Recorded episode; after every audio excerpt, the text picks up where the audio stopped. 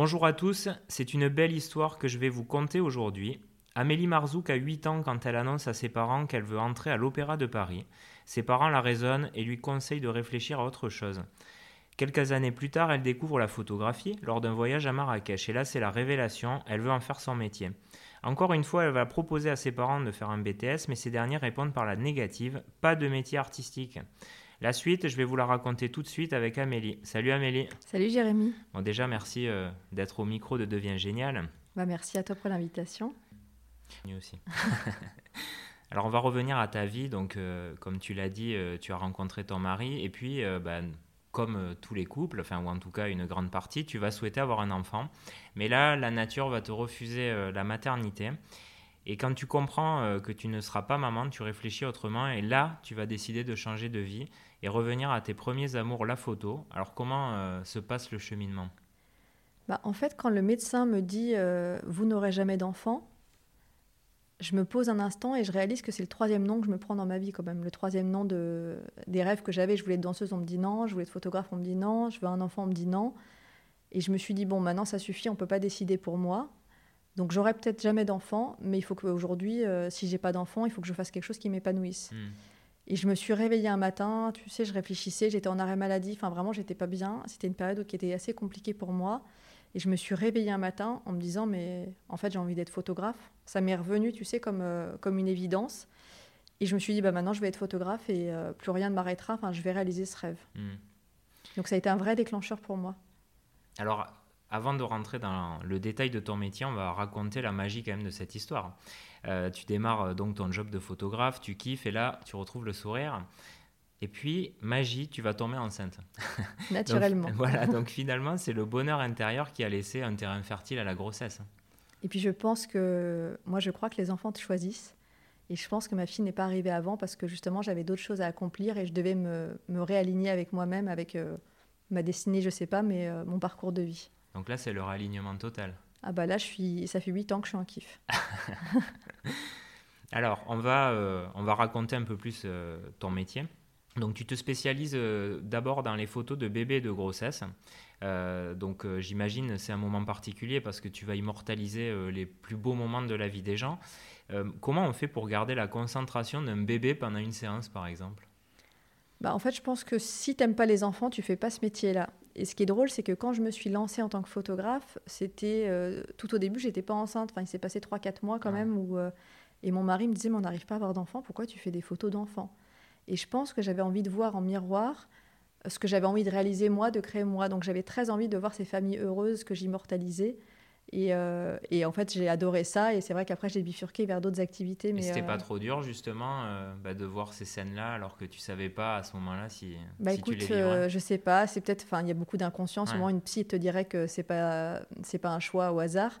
Mais non, ça me faisait du bien. Et puis je me disais, je, les, enfin, je les rends heureux en captant justement leur bonheur et je leur crée des souvenirs pour la vie que moi j'aimerais avoir plus tard. Donc c'est comme s'il y avait une espèce de projection positive en me disant moi aussi je vais être à hmm. leur place sans jalousie, sans animosité, sinon je ne l'aurais pas fait, bien sûr.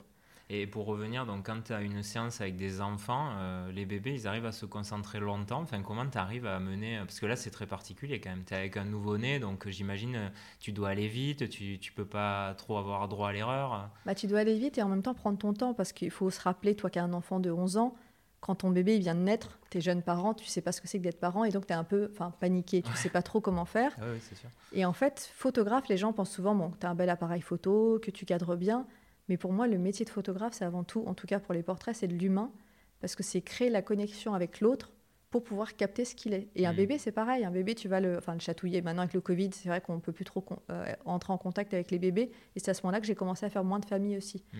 Mais euh, c'est vraiment comment tu rentres en contact avec les parents pour les rassurer et comment tu rassures le bébé aussi en étant apaisé, en étant douce, en étant... Euh, moi, ce que j'adorais vraiment, c'était les enfants de 1 à 2 ans. Parce que alors là, c'était chatouille, rigolade, je leur faisais des grimaces derrière l'appareil photo et c'était vraiment un super kiff.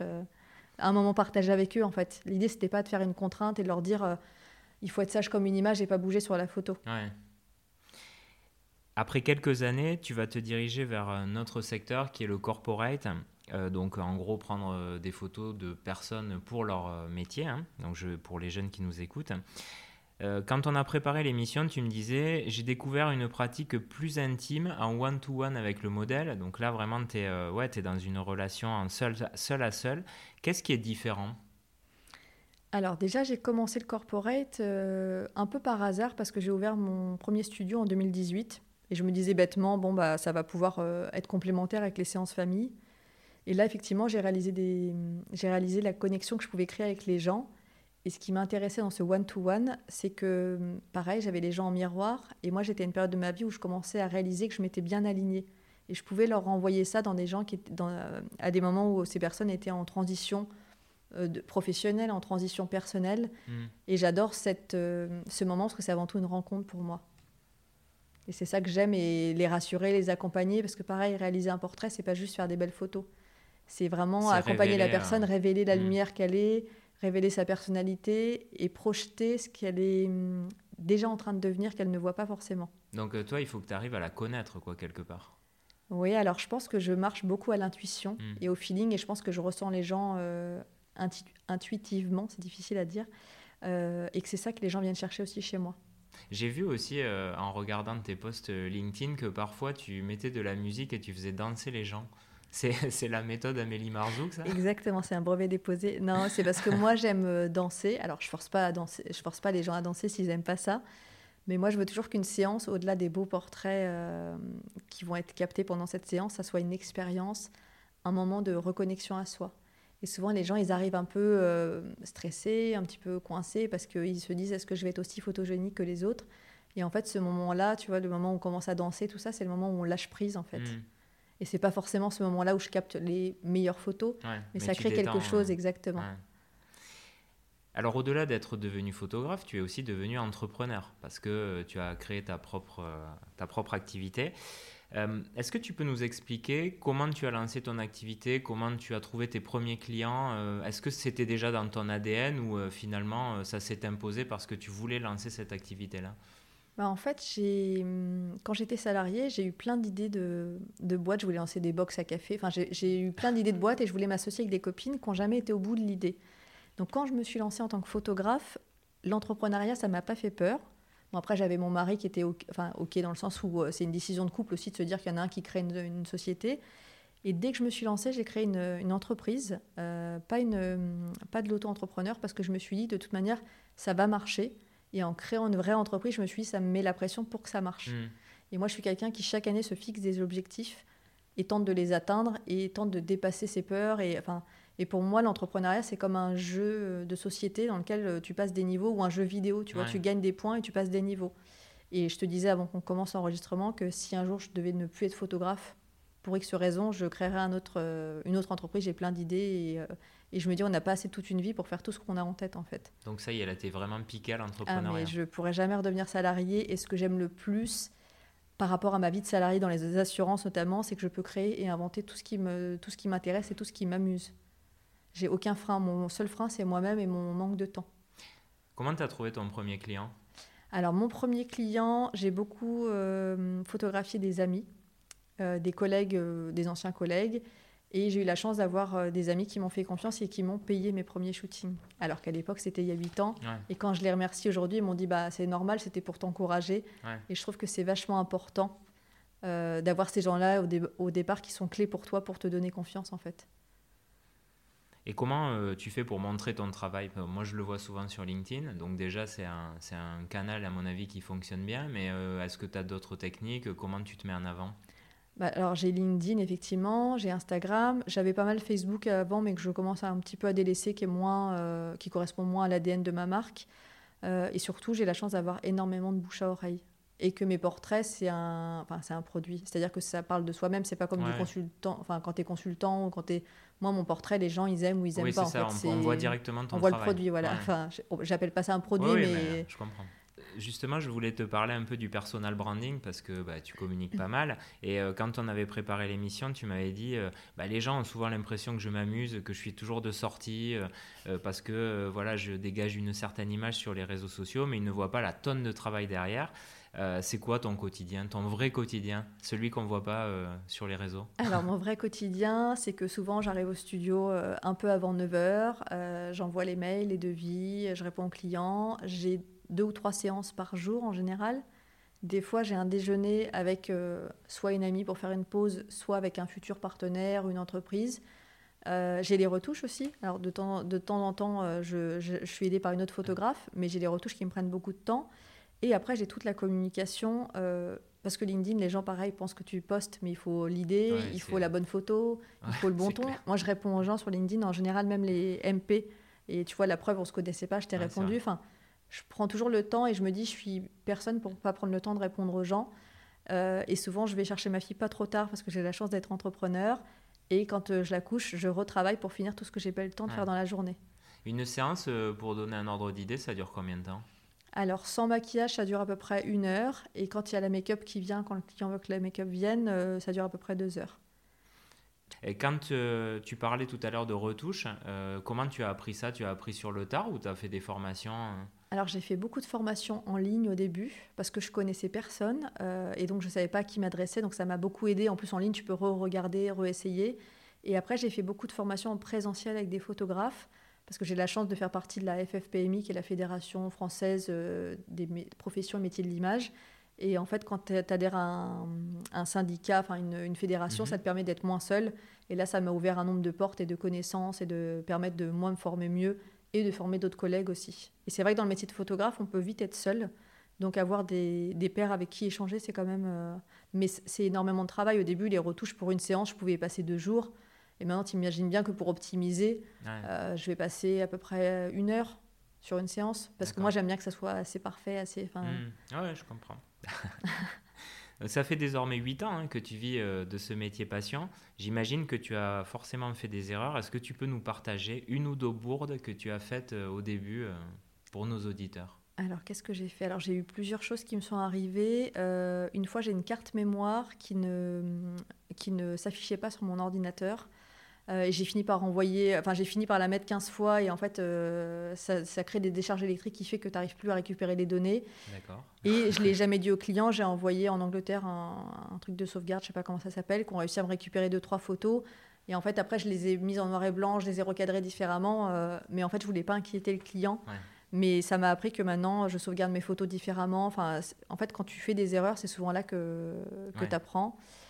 Qu'est-ce que j'ai fait d'autre comme erreur il y a des choses rigolotes qui me sont arrivées aussi, c'est que je dis jamais non, en fait. Quand on me dit est-ce que tu sais pas faire euh, ou est-ce que tu sais faire, je dis jamais non, je sais pas faire. Et euh, c'était une des premières séances, on m'envoie un copain qui veut faire un book euh, mannequin. Et il arrive et je me dis, ah, il est plutôt beau mec, brun, aux yeux verts, ça va être facile et tout. Et en fait, je commence à faire des photos. Et sur mon, boîtier, je me dis, ah, mais je le rends moche en fait. Le mec, il est beau, je le rends moche. il va être mannequin. Et je me dis, mais. Et c'est là, en fait, que, ce qui est important, c'est que je me suis dit, je peux pas lui dire que j'arrive pas, que c'est pas. Enfin, et à l'époque, il était dans mon salon, mon mec était à côté, euh, dans la chambre, parce que j'avais pas de studio photo. Et je me suis dit, je peux pas le laisser repartir en me disant que je suis nulle et que j'arrive pas. Et j'ai cherché le bon angle et j'ai fini par lui faire des belles photos. Il a été pris euh, chez Elite euh, ah à Tel Aviv. Mais ce que j'ai appris de cette expérience, c'était de me dire, en fait, tu peux faire des photos très moches de quelqu'un de très beau, ou l'inverse. Enfin, il y a juste une question de cadrage et d'œil et de comment tu, tu regardes l'autre, en fait. Euh, moi, j'ai bien oublié les piles de l'enregistreur aujourd'hui, donc heureusement tu m'as sauvé. Mais tu vois, j'ai appris, il faudra toujours avoir des piles sur moi. Et un jour, j'ai oublié une lumière, tu sais, quand je vais en entreprise, et j'étais déjà venue la semaine d'avant, et euh, j'arrive qu'avec une seule lumière au lieu de deux, et le mec me dit, mais vous avez changé euh, la façon d'éclairer? Je dis, oui, parce qu'avec le fond, ça va être plus joli, tout ça. Donc en fait, je pense que quand on fait, on rate des choses, on fait des erreurs, ça ne veut pas dire qu'il faut les masquer, mais je pense que le client ne doit pas s'en rendre compte, que ça mmh. doit être transparent bien sûr, on apprend des erreurs, mais c'est, euh, je, dis toujours, je transpire de l'intérieur. C'est-à-dire que extérieurement, tu vois pas que je suis en panique totale et que je sais pas comment je vais m'en sortir. Tout mais semble normal, mais voilà. Euh, et puis moi, pour moi, la satisfaction client est importante. Donc s'il m'avait dit, bah finalement, j'aime pas le rendu, je serais revenu la semaine d'après. Mais je voulais pas euh, lui dire, ah, bah j'ai déconné et j'ai oublié, j'ai oublié un flash chez moi. Mais ça m'est plus, jamais arrivé. Après, ça peut être psychologique. Quoi. Le client peut se dire ah bon, bah, c'est sûr que ça va être raté. Donc, même si tu fais des belles photos, euh, il se dira toujours il n'y avait pas la lumière. C'est normal de faire des erreurs et euh, c'est souvent comme ça qu'on apprend euh, après. Alors, en préparant l'interview, j'ai regardé un petit peu ton travail. J'ai vu que tu avais eu en face de ton objectif bah, des personnalités célèbres comme Alexandra Lamy, le chanteur Amir, des sportifs, des Miss France. Comment on fait pour rencontrer ces gens-là et les amener face à son objectif? Alors j'ai eu la chance d'avoir des gens qui m'ont amené ces gens-là. par le bouche à oreille, par la qualité de mon travail, enfin des gens qui aimaient ma façon de photographier. Et en fait, quand on a quelques-uns comme Alexandra Lamy, bah après des Amir, tout ça, ils viennent parce que euh, ils ont d'autres euh, agents qui leur recommandent de venir euh, ici. Tu flippais les premières fois? Ah, mais la première fois, c'était Alexandra Lamy, c'était horrible. Enfin, j'ai eu Rachel Trapani six mois avant, mais qui est venue avec une copine, donc c'était une Miss France. Mais Alexandra Lamy, c'était avec les éclaireuses. Je sais pas si tu connais ce média, c'est un média oui, féminin. Si, j'ai déjà vu, ouais. Et elles me disent bon, on fait une interview d'Alexandra Lamy, et après on voudrait que tu la photographies, tu la photographies pendant l'interview pour avoir les backstage. Et après, on voudrait que tu lui fasses un beau portrait. C'était dans le cadre de la Maison des femmes, l'association euh, pour les femmes battues. Et là, Alexandra Lamy, ça faisait une heure qu'elle était interviewée, tout ça, et je lui dis, bah, je vais faire deux, trois portraits. Euh.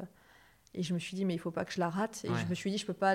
Tu sais, c'est comme dans les, les photoshoots presse. Photocall. Euh, ah quand il y a les acteurs de cinéma, ils sont dans les hôtels, et en gros, les photographes, ils ont une minute pour les photographier. Donc je lui dis, asseyez-vous comme ça, regardez-moi. En plus, tu dis, est-ce que je peux diriger ou pas trop et là, je lui dis, c'est bon, c'est bon. Et je rentre chez moi et je dis à mon mec, j'ai raté le portrait d'Alexandra Lamy, je me suis foirée, je suis vraiment nulle, j'ai raté ma vie, quoi. Et en fait, j'ai regardé les. J'ai déchargé les photos et je me suis dit, non, ça va. Mais tu vois, je suis pas hyper euh, contente de ce portrait et tout le monde adore ce portrait. Ouais, moi, je, bah, je l'ai vu et je le trouvais super joli aussi. Donc, tu vois. Et il y a quelqu'un qui m'a dit l'autre jour, en fait, ce que j'aime dans ce portrait, c'est que c'est une Alexandra Lamy qu'on n'a pas l'habitude de voir. Hmm.